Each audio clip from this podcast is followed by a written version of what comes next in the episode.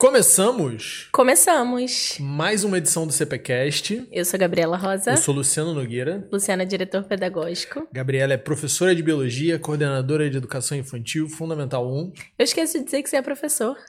É, Que você tá Entre outras aula. coisas. É, entre várias outras coisas. É, tudo bem? tudo bem. Hoje falaremos sobre Sobre mudança de escola.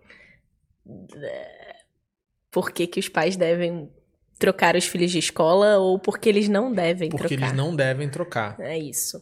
É, Como é que foi sua semana? Foi corrida, bem corrida. Nossa, Semana, me achei muito educada perguntando isso. Né?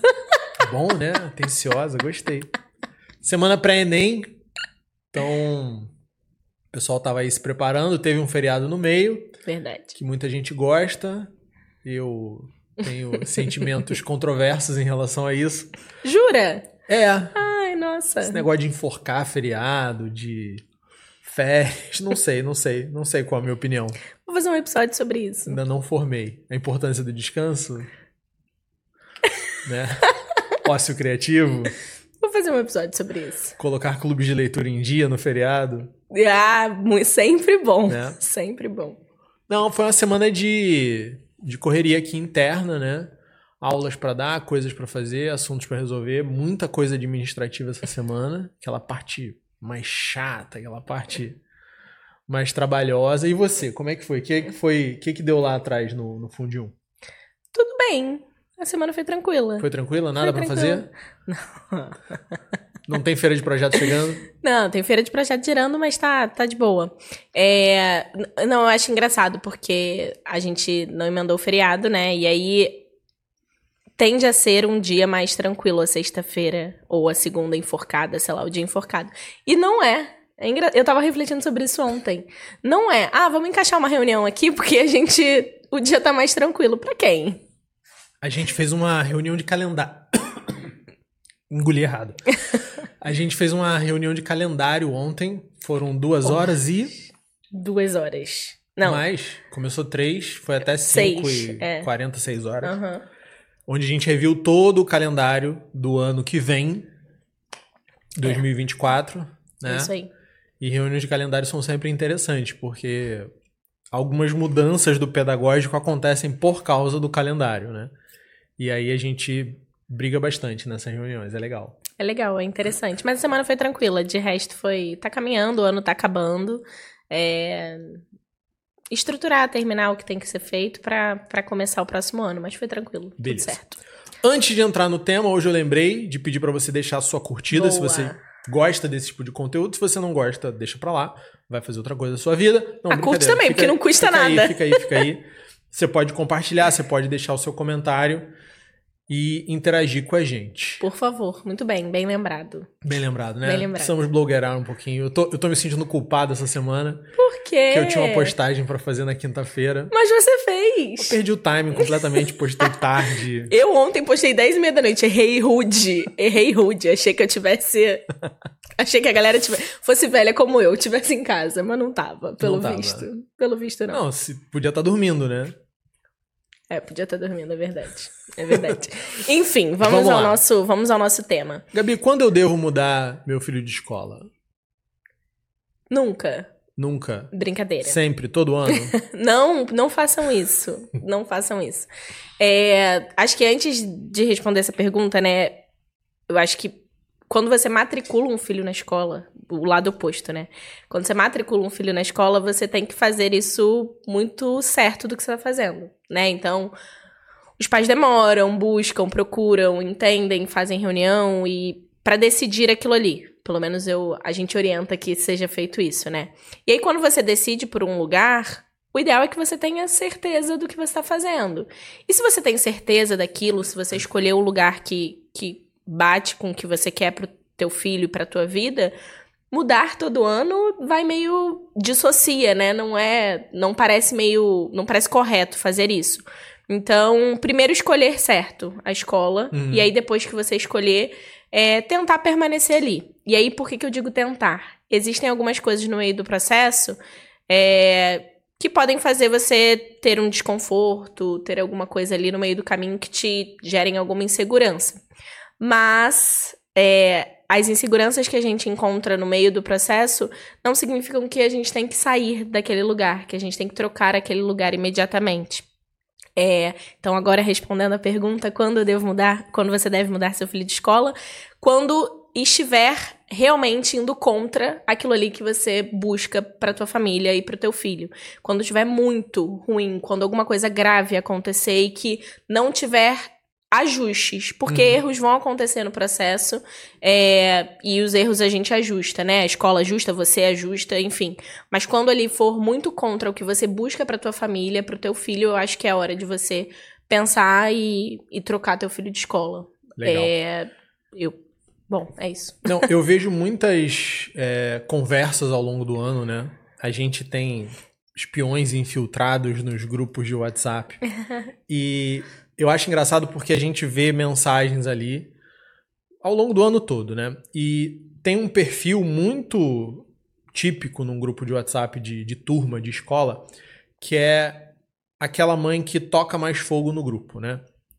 E que é uma mãe talvez seja colérica, não, não sei, ela tá sempre falando, ela tá sempre tentando mobilizar o grupo e ela é voz mais ativa ali dentro, então ela também é a voz mais ativa nas reclamações. Sim.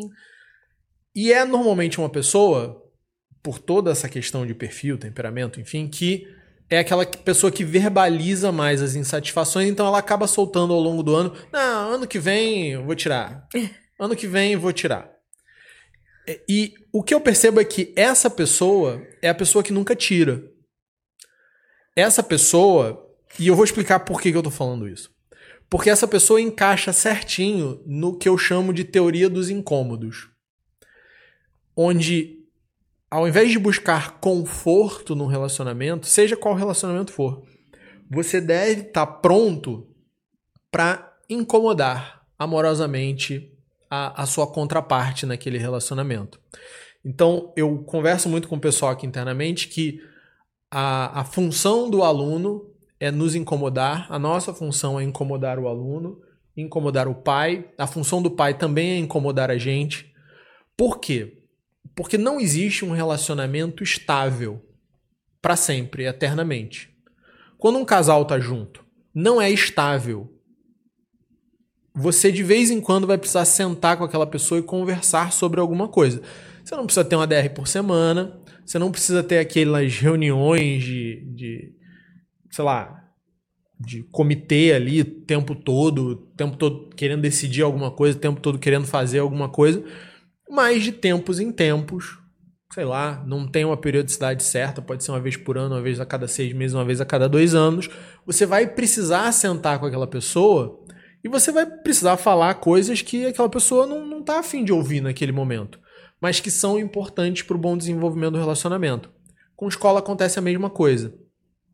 Então, essa pessoa que, que puxa a fila no grupo, né, a mais colérica do grupo, ela tá fazendo isso de alguma forma. Ela tá colocando os incômodos dela para fora, ela tá verbalizando os incômodos dela e obviamente que essa pessoa também vai mandar um bilhete na agenda, também vai marcar um atendimento e isso aí gera também um incômodo na escola. A escola vai precisar se mexer, a escola vai precisar dar uma resposta, a escola vai precisar se posicionar. Quando é que a gente encerra um relacionamento?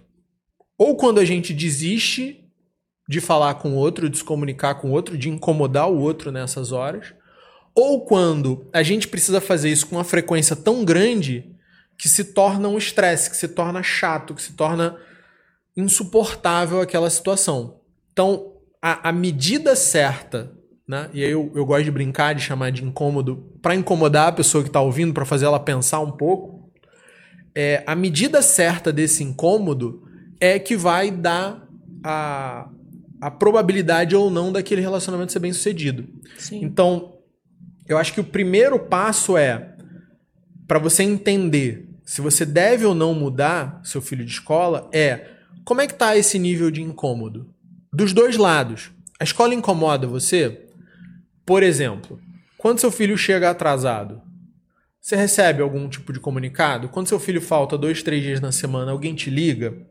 É, quando seu filho tira uma nota mais baixa do que o normal, você é chamada na escola, quando ele faz alguma besteira, ele toma uma advertência, porque tudo isso vai te incomodar de uma determinada maneira. Ou pelo menos deveria. Deveria.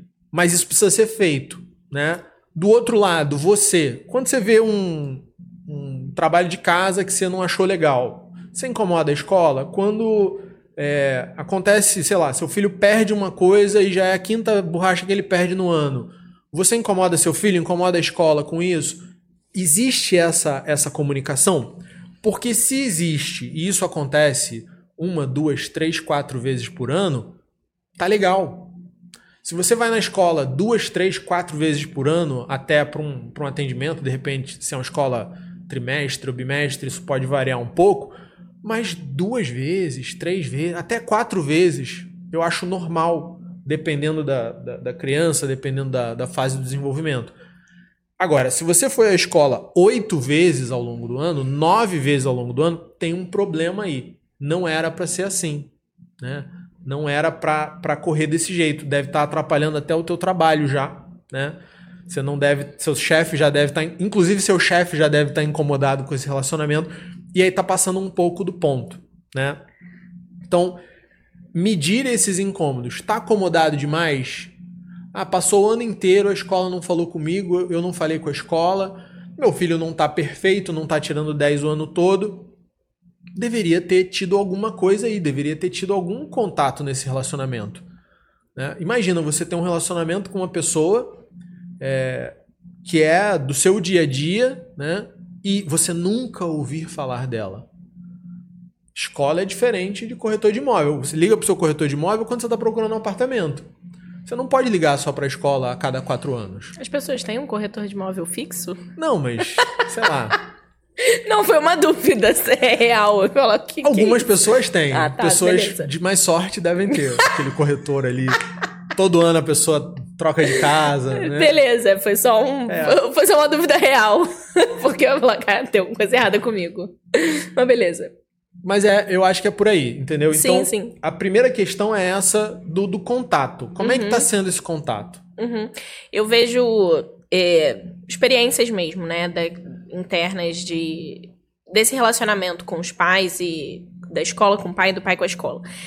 É, uma coisa que é muito difícil pro pai é quando mexe com o filho dele, né? Quando alguma Sim. coisa acontece com o filho dele é, e ele acha que aquilo ali prejudica.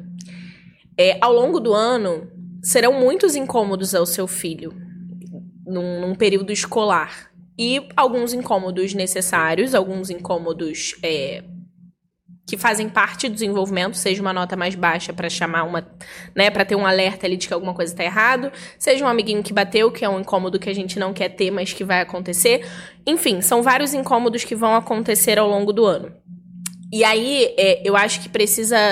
O adulto, né? A família precisa ter uma. Não sei se uma escala, uma medida, um, uma régua para esses incômodos. Por quê? O que, que eu já vi acontecer? É. Ah, meu filho, a escola tem uma regra de que tem que levar, por exemplo, dar um exemplo nosso, a boia cheia. Meu filho não trouxe a bola, boia cheia, ele não vai para a natação, certo? Certo. É uma certo. regra da escola. É. Ah, eu vou tirar meu filho da escola. Porque vocês são pouco criativos para soluções. É. Quando a gente recebe um, um incômodo desse, é, é, uma insatisfação dessa, também cabe a gente observar. Cara, será que a gente é pouco criativo mesmo? Será que a gente não deveria emprestar a boia, né? E aí cabe a gente a discutir os nossos procedimentos internos. É, mas aí o que eu tô discutindo aqui é: será que esse tipo de incômodo, e é aí que eu fico na dúvida uhum. quando os pais tiram as crianças da escola, ou ameaçam tirar, ou dizem pra criança que vão tirar, enfim. Será que é esse tipo de incômodo que tem que te tirar de algum lugar? É um erro teu, ou um erro do seu filho, ou uma regra da escola, não sendo erro ou não, e isso ser o suficiente para você verbalizar que você vai tirar teu filho dali. Por que, que eu tô falando isso? Porque dentro da educação, dentro de tudo, existem, é, existe uma hierarquia das coisas. Então, é, o que, que é mais importante para você? Seu filho tá aprendendo, seu filho tá sendo bem tratado, seu filho ter regras bem estabelecidas, seu filho evoluir na parte cognitiva, emocional, enfim.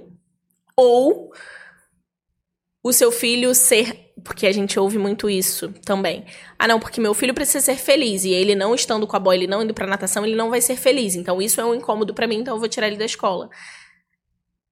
Os incômodos. Vou usar a palavra que o Luciano tá usando, né? Os incômodos que você tem com a escola, eles precisam ser categorizados. Eu sugiro que vocês façam isso. Categorizem os incômodos. Se você é a mãe que bota lá no grupo da escola, ah, porque a escola mandou um comunicado tarde. Ah, porque o lanche hoje da minha filha não comeu tudo. Ah, porque. E aí vai botando. Vejam quais foram as suas reclamações ao longo do ano. E, hierarquiza isso, bota, bota numa balança. Ah, não, é realmente. São incômodos que a gente consegue solucionar, que a gente consegue resolver, e porque dentro do todo a minha filha está sendo bem educada, a minha filha está sendo bem tratada, a minha filha está avançando, eu gosto daquele ambiente, eu gosto das pessoas que trabalham ali. E aí você pesa isso. Por quê? É, tirar o seu filho de escola, de uma escola que você gosta da metodologia, que você gosta do que o seu filho aprende, que você vê avanços no seu filho, por incômodos muito pequenos é muito ruim. Uhum. É, é, é, significa que você está levando em consideração coisas muito baixas, coisas muito pequenas e que você está prejudicando o desenvolvimento do seu filho. Você poderia estar tá ajudando ele, né, a superar esses pequenos incômodos. Então, eu vejo muito isso. Eu vejo situações muito pequenas que são levadas ao extremo e que geram no. Ah, e a verdade é, não muda de escola, né? Nesses casos pequenos, a, a mudança não acontece. Mas aí tem um, um porém. É, você ameaçar que você vai tirar, ameaçar para a escola e falar isso para o seu filho gera no seu filho uma coisa, gera no seu filho uma insegurança. E nós estamos aqui para dar segurança às crianças. Ah, então eu não posso nunca falar para o meu filho que eu estou pensando e visitando outra escola eu teria cuidado em falar isso. Eu teria cuidado, ainda mais dependendo da, da idade dele. É, então, eu fico com essa dica, assim, você quer mudar o seu filho de escola, você quer, você tá tendo incômodos ali, hierarquiza esses incômodos, bota eles numa balança. O que, que é melhor, o que, que é pior? Será que eu não, eu não posso ajudar a resolver isso? Então, eu vejo muito esses pequenos uhum. incômodos e eu não sei se eles são válidos para troca de escola. Eu fico fico com receio, assim, no, do modo geral. Tem um, um algoritmo, né? Tem uma forma de pensar uhum. que eu aprendi com o Max Gering, uhum. que é consultor de carreiras e tal. E ele ele tava dando um conselho lá para uma pessoa. Tinha um podcast dele de um minuto que eu escutava, escutei muito já. Que ele respondia a pergunta da pessoa. A pessoa queria saber se ela deveria trocar de emprego. Trocar de emprego. Uhum. Né? E aí ele falou: olha, você precisa fazer três perguntas e duas dessas você precisa responder sim, tá? E as três perguntas eram: o salário é maior? Sim ou não? Se sim, é uma vantagem você mudar de emprego. É, o ambiente de trabalho vai melhorar? De repente você tem um mau ambiente e vai para um bom ambiente, então isso deve ser considerado também, não é só o salário. Uhum. Às vezes vale a pena ganhar um pouquinho menos se o ambiente for melhor. E quem desempata? Né? Quem vai dizer se sim ou que não? É a possibilidade de crescimento. Porque se você está mudando para um ambiente melhor com possibilidade de crescimento, não importa que você hoje ganhe um pouco menos, aceite ganhar um pouco menos. Você está ganhando em dois lados. De repente você até aceita ir para um ambiente não tão bom ou arriscar perder um bom ambiente, mas se o salário for muito bom e ainda tiver chance de crescer, de repente vale a pena o sacrifício. Então você deve ir. E fazendo essas combinações você chegaria numa resposta razoavelmente segura, né? Óbvio que tem extremos, né? Ganhar menos da metade do que você ganha por um melhor ambiente, uma oportunidade de crescimento, você não vai. Óbvio que sair de um lugar legal para um lugar que você sabe que é completamente tóxico, né? Ganhando Essa palavra muito, é boa, vai, repete pro YouTube. Né? Evitem ambientes tóxicos, pessoal. É, você sabe que vai, vai ser muito complicado. Enfim, eu tenho um amigo que passou por isso, né? Ganhava uma fortuna, trabalhava pro capeta. então, ele tem essa, essa forma de pensar. Uhum. Quando você está pensando em escola, é um pouco diferente. Você pode ter um, um método parecido, mas é um pouco diferente. Por quê? Porque você vai mudar de escola para uma escola mais barata, sendo que você consegue pagar a atual? O que, que você está arriscando? Você vai trocar de escola para uma escola mais próxima da sua casa, sendo que a sua logística encaixa ainda bem com a escola que você está? O que, que você está abrindo mão? Né? Óbvio, tem a qualidade de ensino, óbvio, tem a questão financeira, mas quando você olha para uma escola, é muito mais do que uma oportunidade de aprender alguma coisa ou de avaliar uma coisa se cabe ou não no seu orçamento. Você está ali dando educação para o seu filho. A função primordial da escola é o ensino, então o ensino precisa ser bom. A função secundária da escola é educar aquela criança. Então, a escola vai ser a sua parceira na educação do seu filho. Se você coloca o um, seu filho numa escola onde os valores são o oposto daquilo que você quer, você com certeza não está fazendo um bom negócio. Pode ser mais perto da sua casa, pode ser mais barato, pode ser um monte de coisa, mas não vai valer a pena no final das contas. E aí, isso eu acho que serve pra gente criar essa hierarquia que a Gabi estava falando. O que, que eu estou buscando? E aí, para a pergunta que você fez no início, né? Será que esse incômodo é o suficiente para eu trocar o meu filho de escola? É, eu diria o seguinte: eu tenho respostas diferentes como pai e como diretor. Interessante.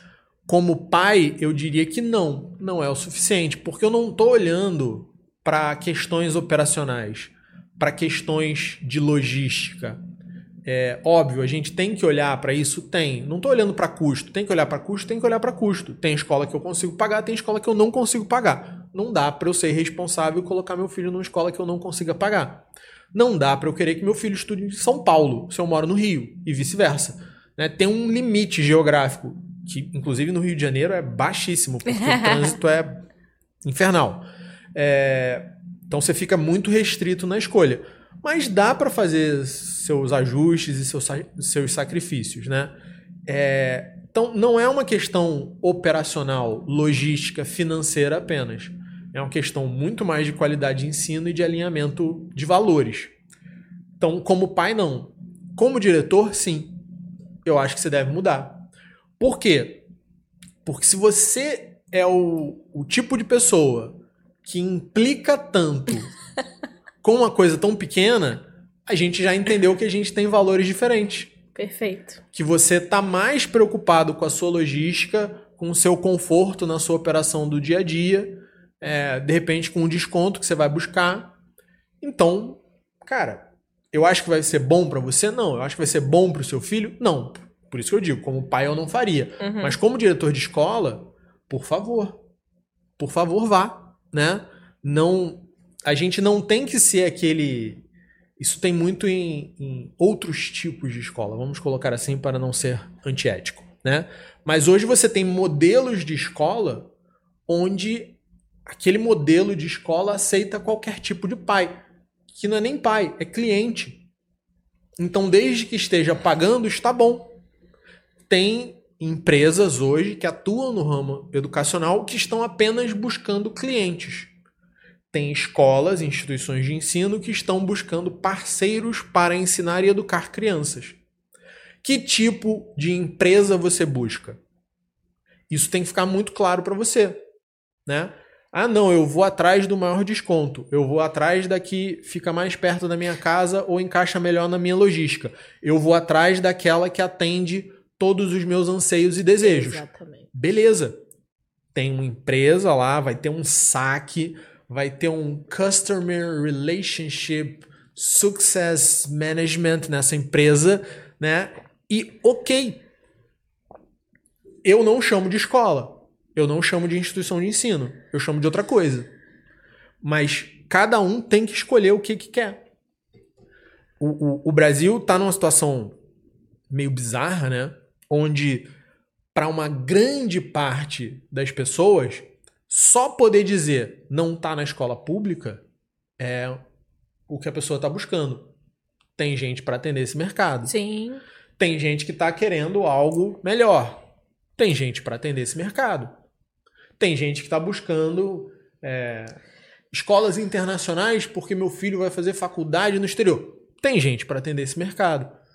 Qual mercado é você? Você faz parte de que mercado? Você é que tipo de pessoa? O que, que você quer daquela instituição? Uma vez que você alinha isso, a tua chance de ter esse dilema, devo mudar ou não, vai ser em pequenas coisas. Vai ser muito relativo. Enquanto você não alinha isso, você tá com, com uma dificuldade aí, com, com um probleminha para resolver. Agora, tô aqui pensando, você tá falando, tô pensando.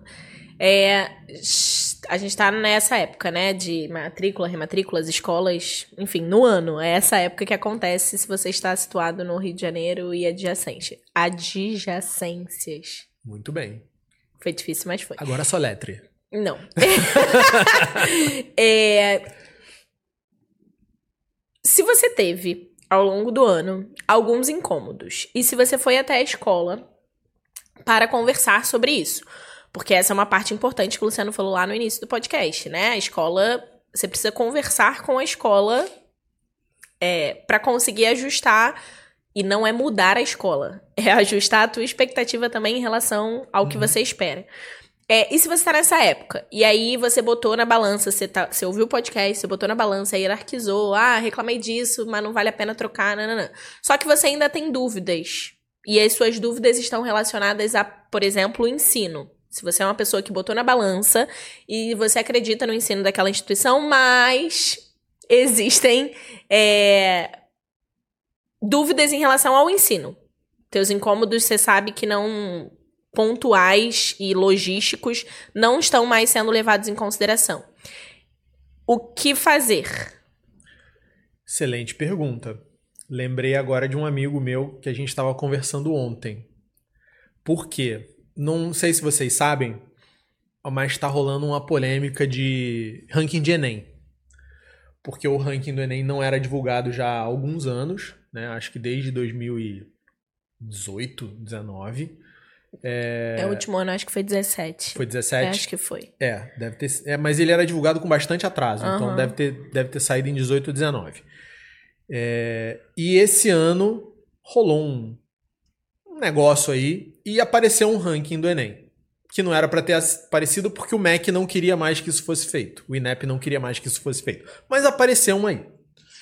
E quando você e existem jeitos de burlar esse ranking. Algumas escolas fazem isso. Existem várias formas.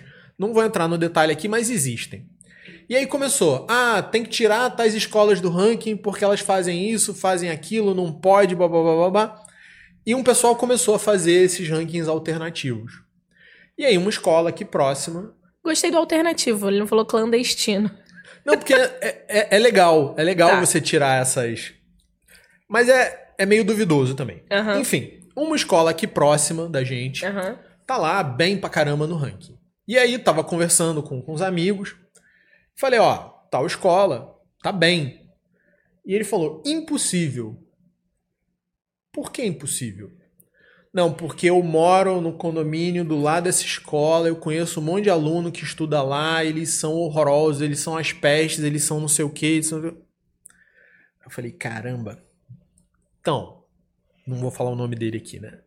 É, então, colega, deixa eu te explicar uma coisa.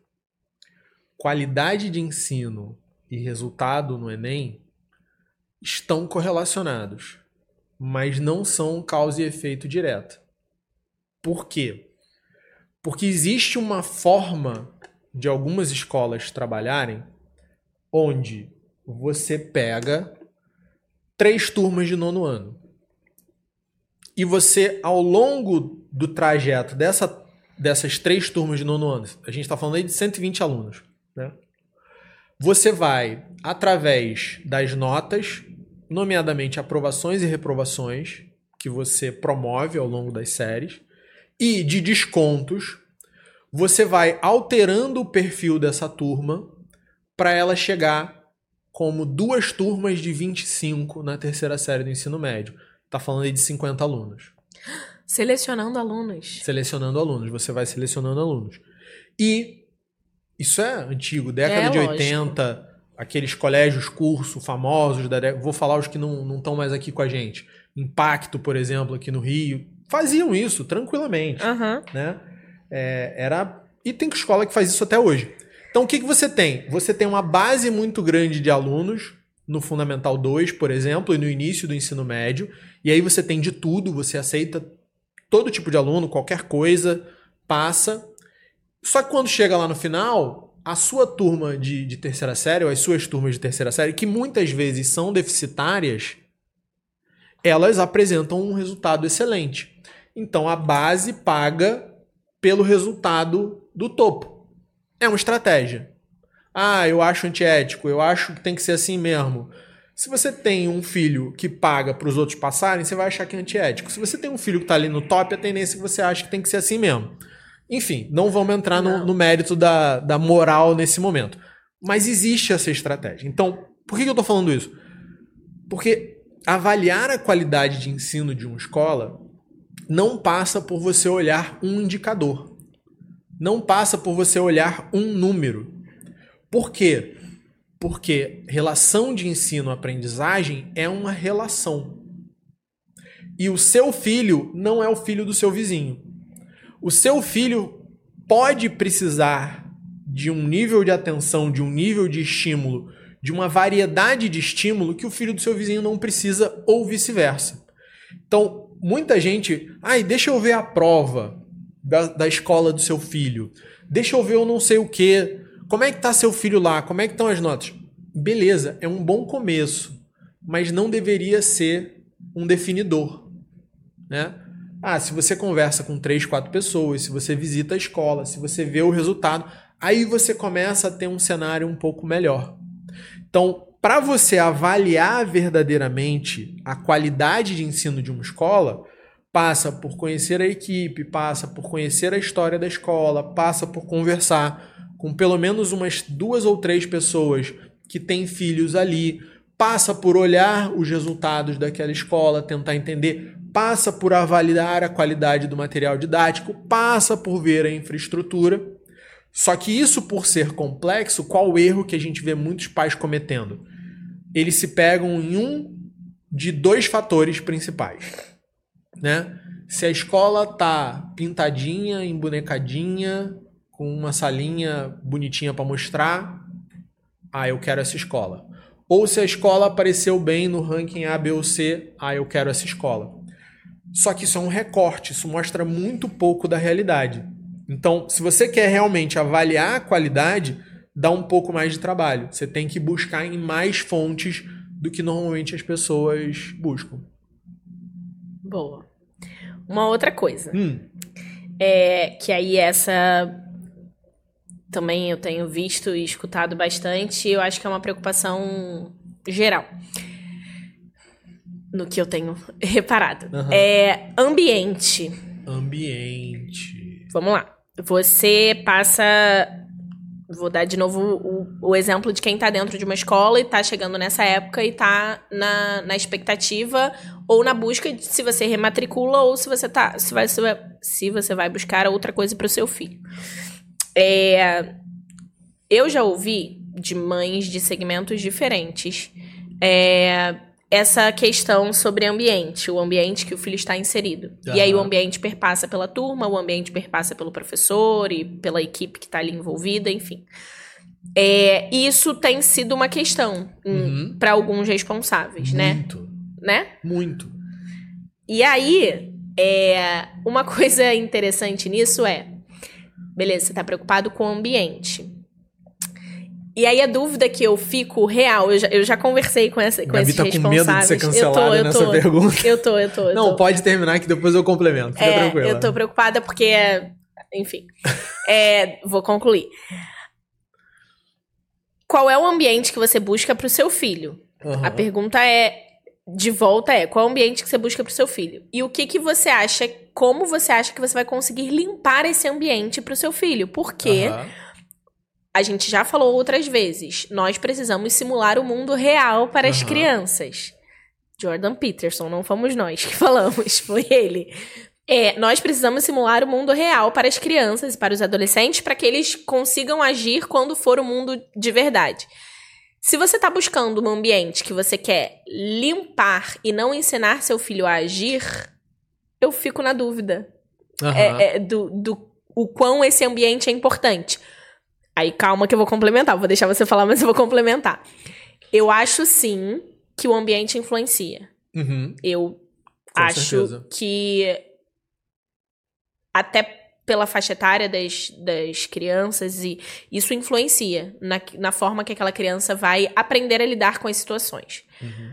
Só que, além do ambiente que ela está inserida, existe um fator anterior a isso, que é a educação que você dá ao seu filho. Uhum. Então, é, você não pode querer limpar o mundo para o seu filho, ou talvez a dúvida de limpar o mundo para o seu filho seja porque você tem dúvida do que você passa para o seu filho. E aí eu não sei se é válido você querer trocar de escola por conta do ambiente, se você tem noção do que você passou para ele, do que você ensinou para o seu filho, do que Você deveria testá-lo. Será que no mundo real ele vai vai reagir do jeito que eu gostaria? Então eu vou deixar ele aqui mais um pouco para ver como é que ele reage. E, e ter noção que você tem que fortalecer alguma coisa. Que, que não é o mundo que, que. Você não tem que limpar o mundo para ele. Você tem que ensiná-lo a agir dentro daquele lugar, dentro daquela espaço. E eu sei que ele tá pensando em bolha e eu não tô falando de bolha. Não, tô ah, pensando tá. em bolha não. Porque a gente falou sobre isso esses dias. É, mas eu não tô falando de bolha. Eu tô falando de, de ambiente mesmo. Tá, vamos é lá. De- deixa, eu, deixa eu clarear a pergunta Por favor, para ver se foi isso que eu entendi mesmo. vai. É, Teve uma época aqui na escola que quando a gente atendia um pai que chegava para visitar, se a gente fizesse um ranking das perguntas mais feitas, o pai perguntava qual é a metodologia da escola, né? Porque ele queria ouvir uma explicação pedagógica legal, né? Se era sócio-interacionista, se era tradicional, se era Mesmo que ele não saiba o que isso baseado em significa. projeto. É, mas, mas fazia a pergunta. Tá bom. E aí tudo a bem. gente explicava. Hoje, eu tenho certeza, quase certeza, que top 3 é a pergunta como é que são os seus banheiros. Se eles são separados, masculino e feminino, se eles são juntos, se eles são isso, se eles são aquilo. Ou seja, essa é uma questão para um número imenso de famílias, pelo menos procuram a gente. Eu acho que quando elas visitam outras escolas, elas devem fazer uma pergunta parecida. Isso tem tudo a ver com o ambiente, tem tudo a ver com valores, tem tudo a ver com o que a escola acredita, né? Se vale a pena juntar ou se tem que deixar separado. Então, se isso é uma coisa que é importante para muitas famílias, eu acho que isso é é uma coisa que precisa ser pensada, é uma coisa que precisa ser falada, tá? Beleza. Então, isso é uma questão. E isso vai estar ali junto com várias outras questões. Nessa escola, é, se os adolescentes, se os jovens, se as crianças ali de Fundamental 2, elas podem namorar na escola? Elas podem ficar abraçadas? Elas podem se beijar? Elas podem consumir conteúdo livremente nos seus celulares na escola? Como é que a escola administra isso? Isso também tem a ver com o ambiente. Então, existe hoje é, uma divisão onde algumas pessoas acham que tudo bem, que tá tudo certo, que não tem problema, que os adolescentes têm que ter liberdade mesmo, têm que experimentar, têm que fazer as coisas, têm que se divertir. E existe uma parcela que fala: olha, não, não tá na hora. Meu filho não tá pronto para isso, não é o momento de falar sobre certos assuntos, não é o momento de discutir certos temas, e eu não gostaria que a escola colocasse isso na mesa. Vai ter um outro grupo que vai falar: não, eu acho que a escola deveria colocar isso na mesa e deveria falar que isso é bom. Ou deveria colocar isso na mesa e deveria falar que isso é mal. A gente tem esses grupos de pessoas hoje na sociedade e a gente, quando conversa com os pais, a gente vê claramente isso. Né? O, o, qual é a questão? Primeiro, você não precisa concordar com quem você não concorda. Então, às vezes você está numa escola, você está num emprego, você está numa empresa, você está num grupo social que tem a maioria para um lado e você não concorda com aquela maioria. Você não precisa concordar com aquela maioria. Você tem que viver a vida de acordo com as suas crenças e os seus valores. Se isso envolve trocar seu filho de escola, troque seu filho de escola. Se isso envolve manter o seu filho numa escola e o coleguinha saiu e foi para outra, porque o pai do coleguinha, a mãe do coleguinha acredita em outra coisa, deixa o coleguinha aí. Deixa o coleguinha ir para outra escola. Não tem problema, tá? Agora, isso não quer dizer que uma escola que se posiciona de uma forma mais progressista, mais ideológica, mais conservadora, mais é, radical, tradicional, que essa escola está imune à sociedade e à cultura onde ela está inserida. Ela não está. Então, em qualquer escola que você coloque o seu filho, ele vai estar exposto a uma amostra da sociedade. Óbvio que, pelo conjunto de crenças e valores daquela escola, essa amostra da sociedade ela vai estar um pouco mais para a esquerda, um pouco mais para a direita, um pouco mais para cima, um pouco mais para baixo. Mas ainda assim não está imune. Por quê? Porque os programas que assiste na televisão são os mesmos, porque é, as notícias que saem no jornal são as mesmas, porque os shows e os ambientes que são frequentados, os filmes que você assiste no cinema, são os filmes que tem para assistir no cinema.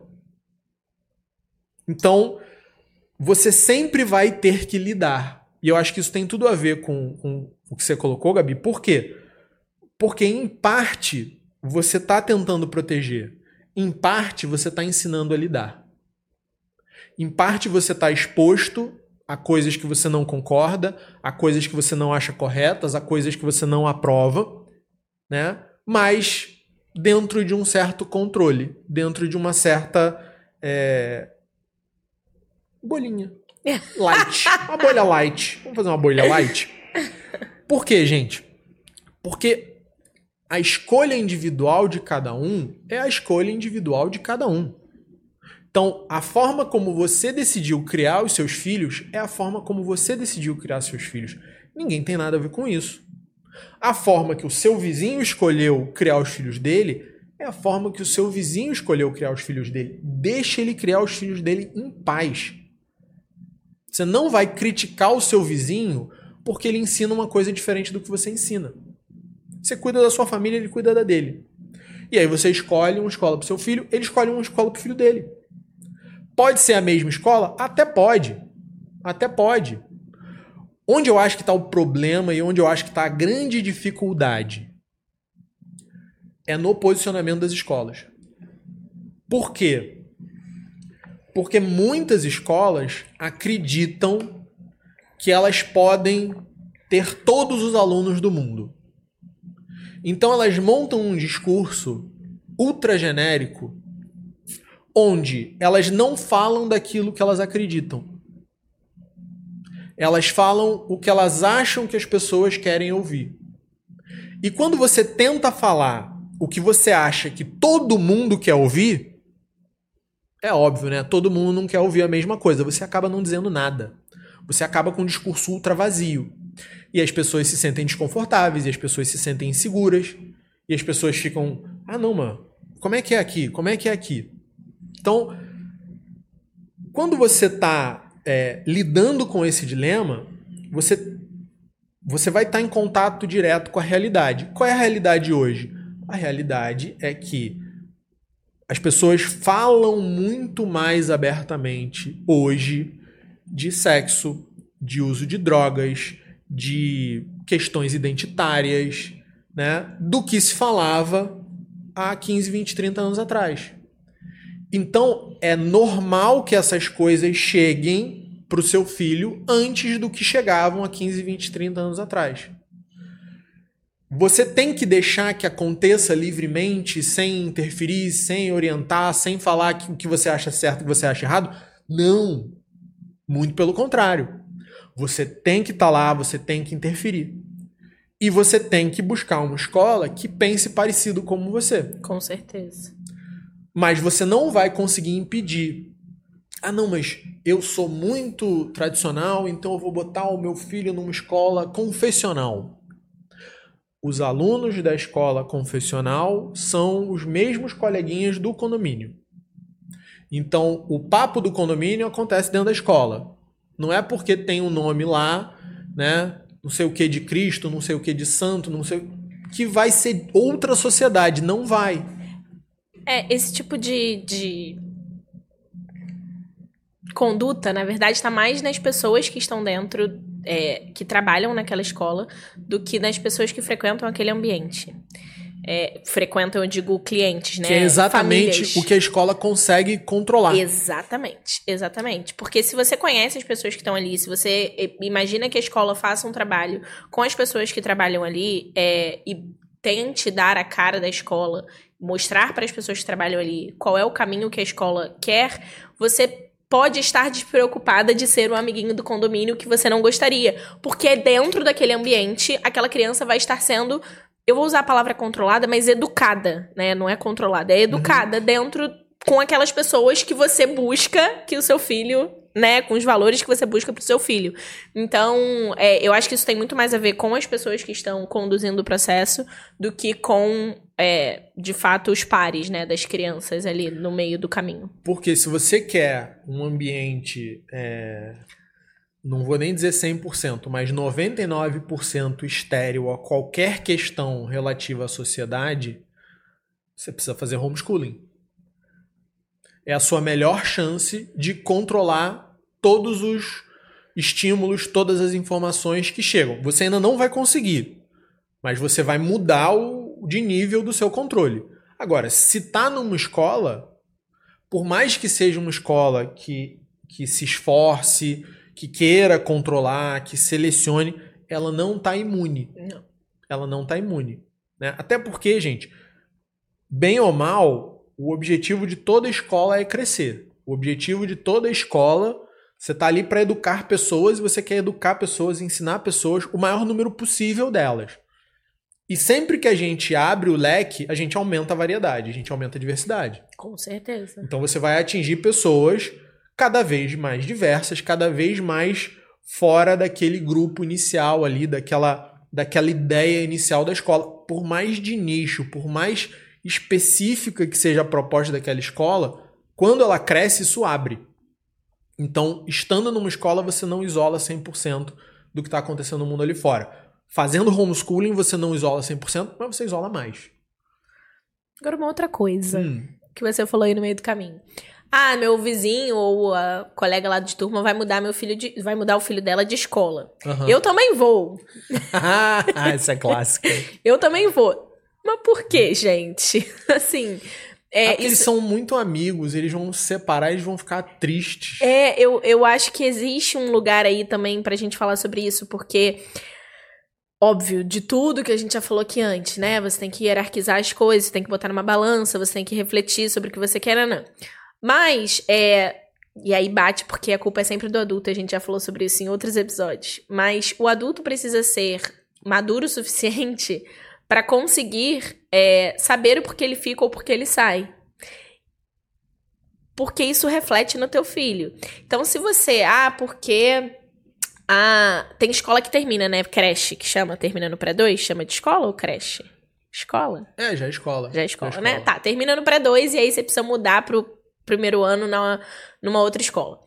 Aí, geralmente, isso acontece, né? As mães buscam porque querem levar toda a turma para um mesmo lugar.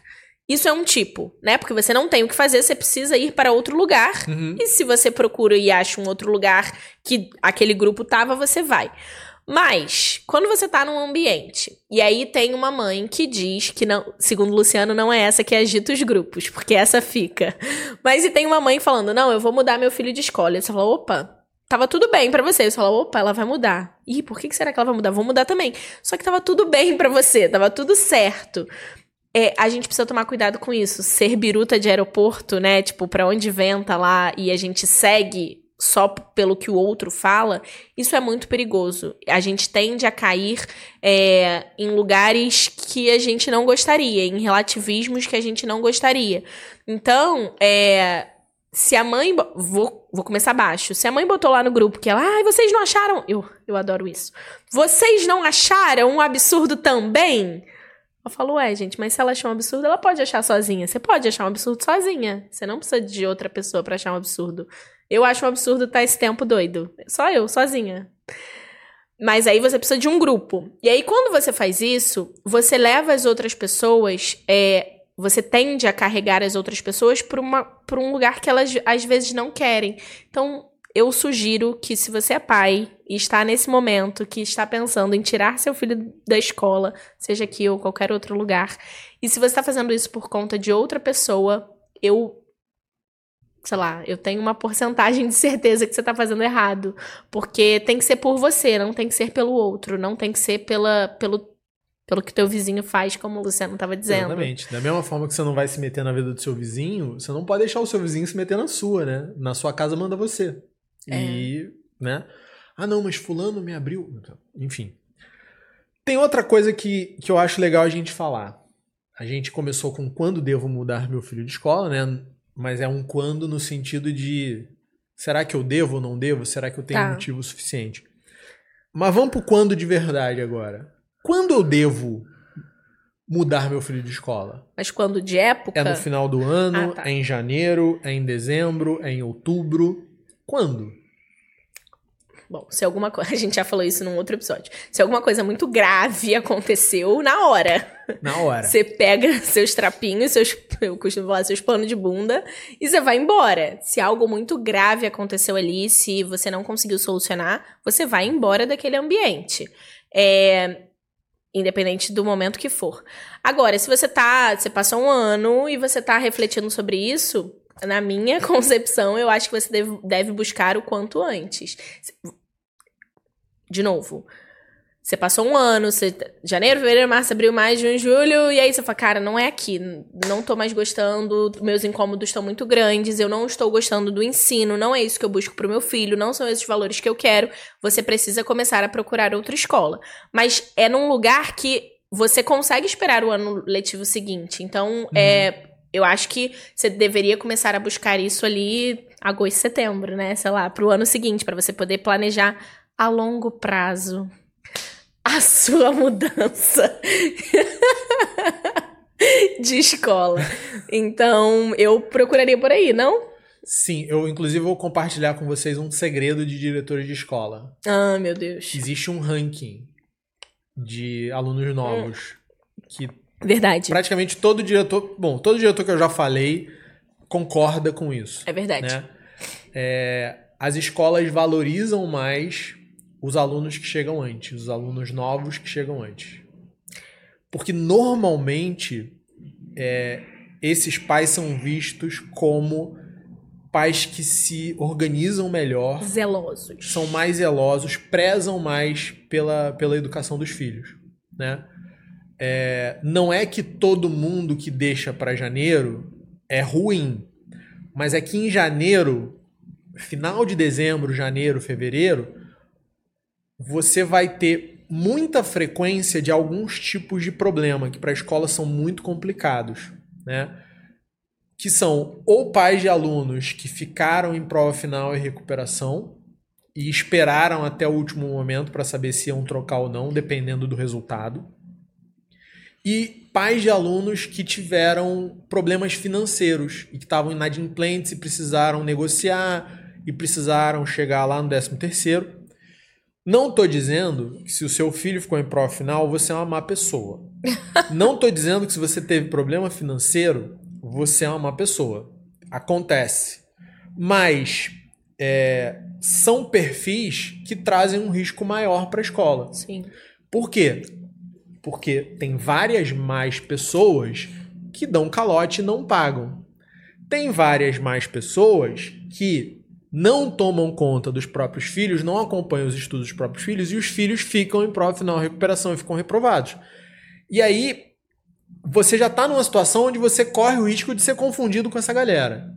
Né? Porque ou você teve um problema financeiro, ou porque seu filho teve alguma dificuldade naquele ano que é transitório, vou, vai passar, eu sei. Eu entendi essa parte. Você toma conta do seu filho legal, você está aqui com a gente, mas você está já numa situação de vulnerabilidade naquele ano ali. Se você não passou por nada disso e você deixa para janeiro, você está entrando nesse bolo junto. E às vezes sem necessidade.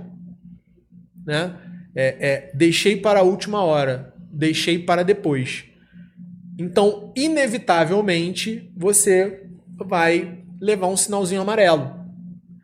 Ah, mas em janeiro eu deixei em janeiro e aí eu consegui uma ótima promoção. É, você conseguiu entrar numa turma que estava para fechar, provavelmente, e precisaram te dar um desconto alto. Né? Você não. É tipo a, a, a xepa das vagas, né? Quando você deixa para janeiro, fevereiro. Por quê? Ou você vai pegar uma escola muito bacana, onde as turmas já encheram, e aquela escola vai te dar zero desconto, porque quando tem uma ou duas vagas só na turma, as escolas aí fecha completamente, portinha de desconto, não tem chance. Ou você vai pegar aquela escola que tá meio mal das pernas, quase quebrando, bababá, babá, e aí ela dá um monte de desconto porque ela ainda tá desesperada para encher turma. Uhum. Então é assim, muito provavelmente que você vai encontrar essas oportunidades e promoções em janeiro. É, tem a galera também que se muda, né? Tem, tem acontece bastante. Não, mas é, é uma coisa que você já precisa saber. Não, então, mas eu ia falar esse negócio de se muda, porque tem gente que se muda, mas escolhe a escola com antecedência, consegue fazer essa logística com mais antecedência. Óbvio que tem gente que depende de emprego, às vezes vai trocar de emprego, todas essas ressalvas que o Luciano fez, e a gente sabe que acontecem porque a gente lida com, com os pais. Mas é, tem gente que, por exemplo, consegue se organizar e vê que isso é uma prioridade e entende, não, eu vou sair de um bairro para o outro. Eu não consigo. Tem gente que muda de bairro e continua na escola. E consegue ter a logística de continuar na escola. Esse cara talvez esteja de fato preocupado com a educação do filho e queira de fato aquela escola ali por N motivos. Agora, a pessoa se mudou de bairro e a logística não, não cabe mais permanecer ali.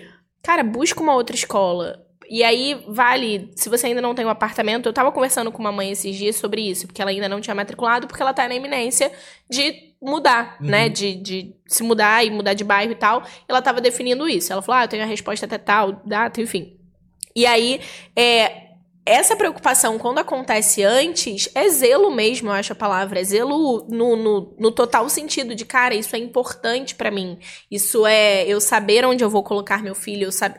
Então, é, esse indicador é, é necessário mesmo. Porque se a escola é realmente boa, algumas turmas, se não todas, vão encher. vão. E se você deixar muito para tarde, você não vai ter acesso àquelas vagas ou vai ter acesso a poucas vagas no maior preço possível. Tem né? gente que não acredita nisso, sabia? Tem gente que acha que é jogada de marketing. Cara, não é, é. curso online. Tem número de.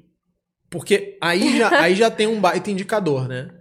Se a sala é coração de mãe e sempre cabe mais um, você tem um problema aí, né? Vocês não vão ver aqui, mas tem um quadro ali com o número de vagas de cada sala. A gente já acabou o período de preferência da gente, tem o um número de alunos que ainda não renovaram, mas que disseram que vão renovar. Então eu, eu tenho turma ali, ó, sete vagas, mas tem cinco para renovar. Eu tenho duas vagas úteis para aluno novo. Eu não uhum. vou matricular o terceiro. Por quê? Porque apesar da gente dizer que a gente só segura até tal prazo e depois a gente, a gente acaba segurando para aquelas pessoas que a gente sabe que vão renovar, que já estão com a gente há muito tempo, que estão esperando um décimo terceiro sair. Então vai acabar essa vaga daqui a pouco, Não. semana que vem ou na próxima acaba. Mas uma outra coisa também é verdade. A pessoa que a gente busca, né? A gente e todas as outras escolas. Vai renovar? Você vai não sei o quê? Ana, pra gente conseguir se organizar. A escola tem uma organização. A escola é uma empresa. É, e ela tem uma organização. Ah, não sei, ainda estou pesquisando. Cara, você vai perder vai a perder sua a vaga. vaga. E aí é nesse lugar que as pessoas não acreditam. Vai perder a sua vaga. Todo ano tem um ou dois que perdem.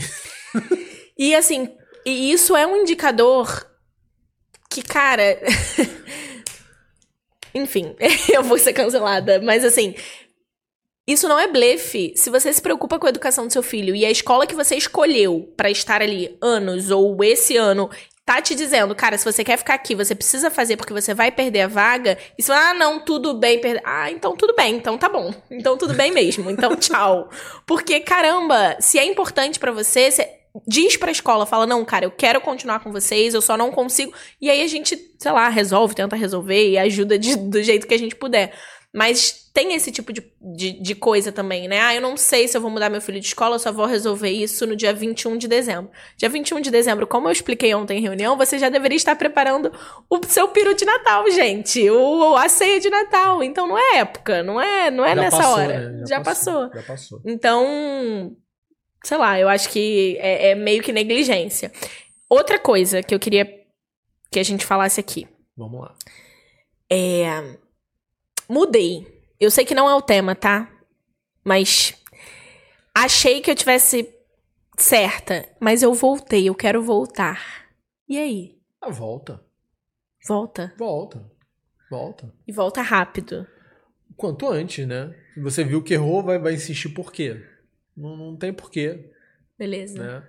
Não, não, não tem essa de. Essa vaidade, né? Essa... Gente, não é namorinho.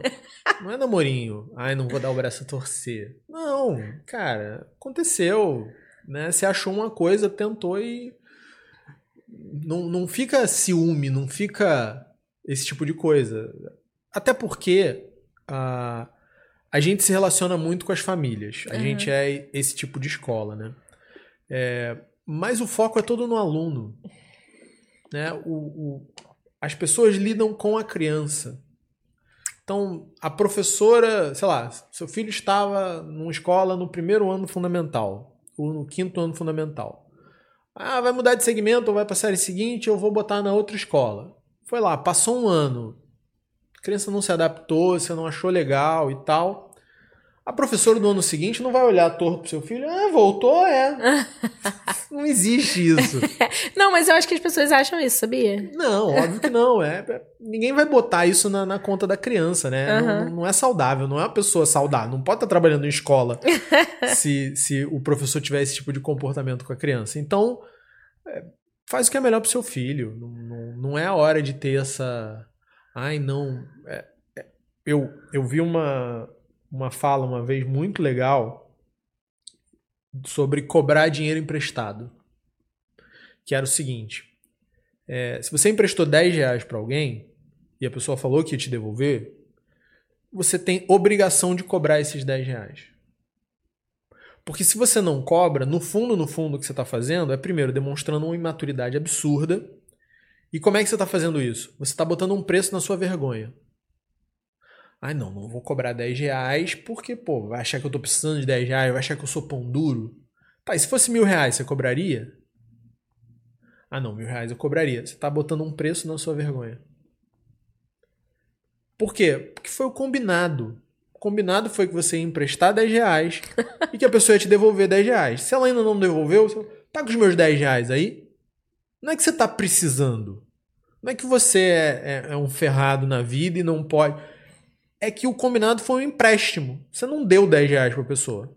Ah, você emprestou, sei lá, uma roupa, um livro. Pede de volta, porque o combinado foi devolver. Você só está falando o seguinte: olha, nós temos um contrato, vamos cumprir o contrato? Né? E aí, beleza. Quando você. É a, é a mesma coisa, gente. Quando você coloca o seu filho numa escola, tirou de uma, colocou na outra. Você percebeu que a outra é melhor, a anterior você não volta, você está botando um preço na sua vergonha. E o preço não são 10 reais, o preço é a qualidade de ensino, a qualidade de relacionamento que seu filho está tendo. É, muito, é uma vergonha muito cara essa. Não vale a pena. Então, ah, eu achei, né? Eu, minha filha fazia uma atividade extra fora daqui. E aí, um belo dia, ela foi barrada na atividade né? E aí eu tirei. Por que que eu tirei? Pelo não foi por ela ter sido barrada na atividade. Ela, ela teve uma alergia no olho e aí saímos, ninguém falou nada, né? Chegamos no, no outro dia para fazer, me cobraram um, uma liberação médica porque ela estava com conjuntivite. Primeiro, a pessoa do espaço não tem é, diploma em medicina para diagnosticar uma conjuntivite. Segundo, se essa é a regra do lugar, me avisa antes. Me, olha, o olho dela tá irritado, pode ser conjuntivite, eu preciso que você leve ela no médico para não.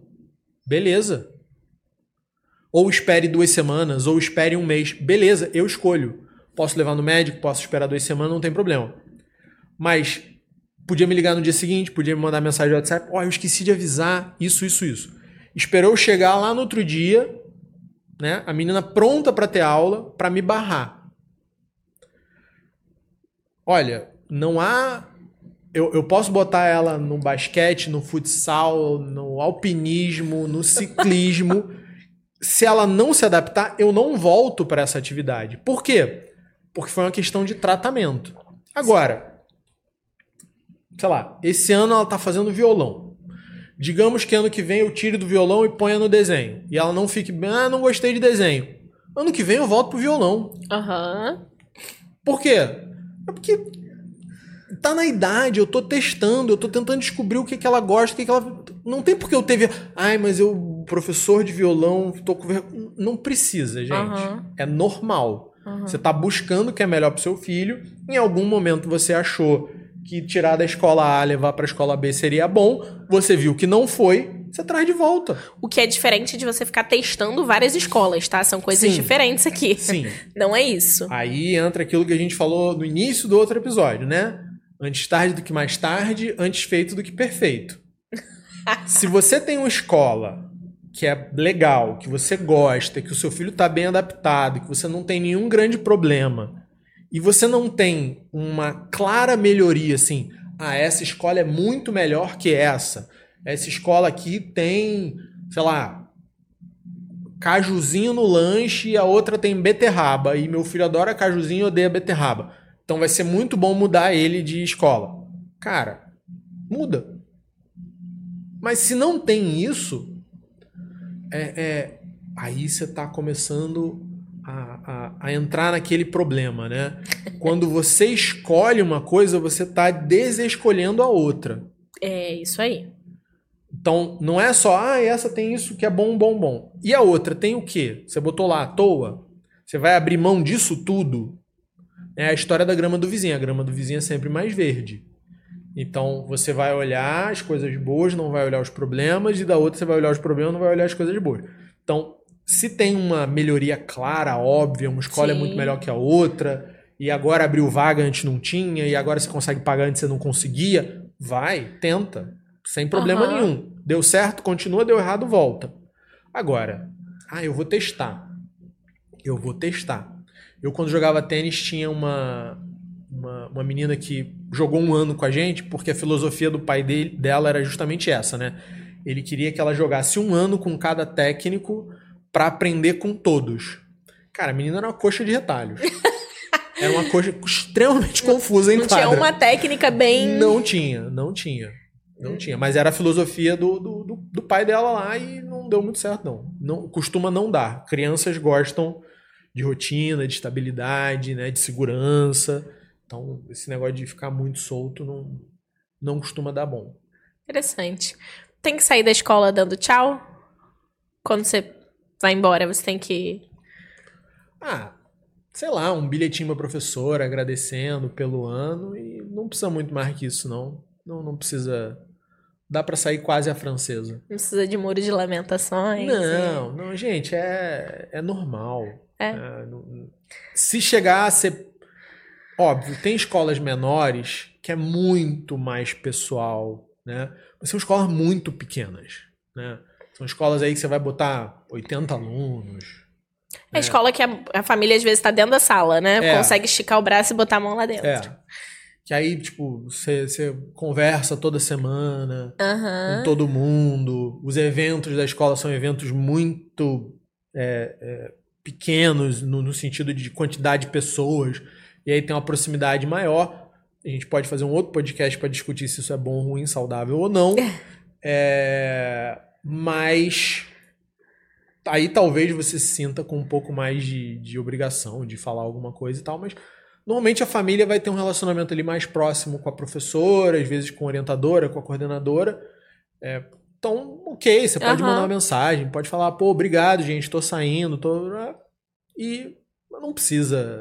Não, é porque tem um outro lado da escola também, né? É, a, a escola pergunta o porquê a pessoa sai ou pra onde ela vai pra gente, pra escola conseguir entender. Existem motivos e motivos. Ah, tô mudando de bairro, beleza. Ah, não, porque a gente conversou milhares de vezes e isso aqui não foi atendido. E é uma coisa que a escola realmente não vai atender porque não é da filosofia, da metodologia, do, do- da espinha dorsal, como diz o André, é, da escola. Beleza, essa família não, os valores da família não batem com os valores da escola.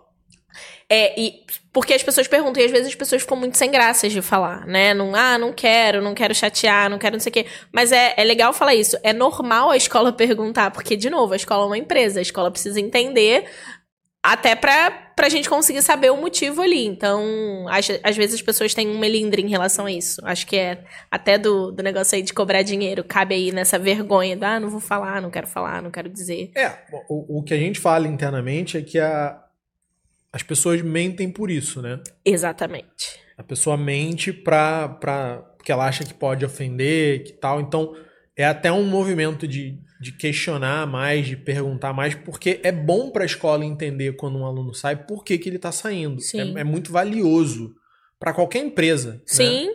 Então a gente quer saber por quê. Porque se for alguma coisa que seja corrigível, a gente quer corrigir, a gente quer melhorar. E a tendência é, não, é. A pessoa meio que desconversa. Não, uhum. motivos pessoais, alguma coisa do tipo. Cara, se você está é insatisfeito com alguma coisa, fala. É, é aquilo que eu falei lá no início o segredo do relacionamento dar certo, melhorar, evoluir, em parte é o incômodo. Até porque, Luciano, às vezes você, ah, tô incomodado com isso, aí a pessoa não fala. E às vezes a escola não vai mudar aquilo. Uhum. E é, é importante para você também saber aonde você está. Isso pode ser um motivo de mudança. Você vai falar, ah, não, porque eu não gosto que vocês só tem 10 minutos de tolerância e a escola tal tem 20. Cara, a gente acha importante por isso, a gente tem uma rotina por isso, a gente. Ah, e aí cabe a outra pessoa decidir, né? Sim. Eu acho que, que é nesse lugar também. Se você não fala, e aí fica, não, porque vocês não acham um absurdo também? Eu 10 minutos só de tolerância? Ah, não tem porquê, não tem para quê. As coisas podem ser faladas. Uhum. Óbvio que com educação, óbvio que com respeito, óbvio que como uma troca e uma parceria, mas eu acho que as coisas precisam ser faladas. É isso aí. Senão fica meio que um relacionamento passivo-agressivo, né? eu sorrio para você, mas falo mal de você no grupo. e aí é, fica meio esquisito. É, e não precisa, né? Não, não, não Até deve. porque a gente não precisa ser melhores amigos, a escola não precisa ser melhor amigo da família, os funcionários da escola não precisam ser melhores amigos da família, mas é uma relação. E a gente precisa conduzir as nossas relações da melhor, da melhor maneira possível.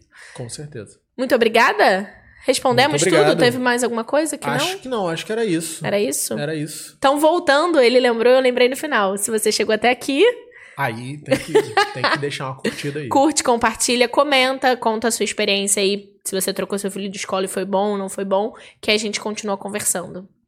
Pessoal, um abraço para vocês, fiquem com Deus, até o próximo. Até.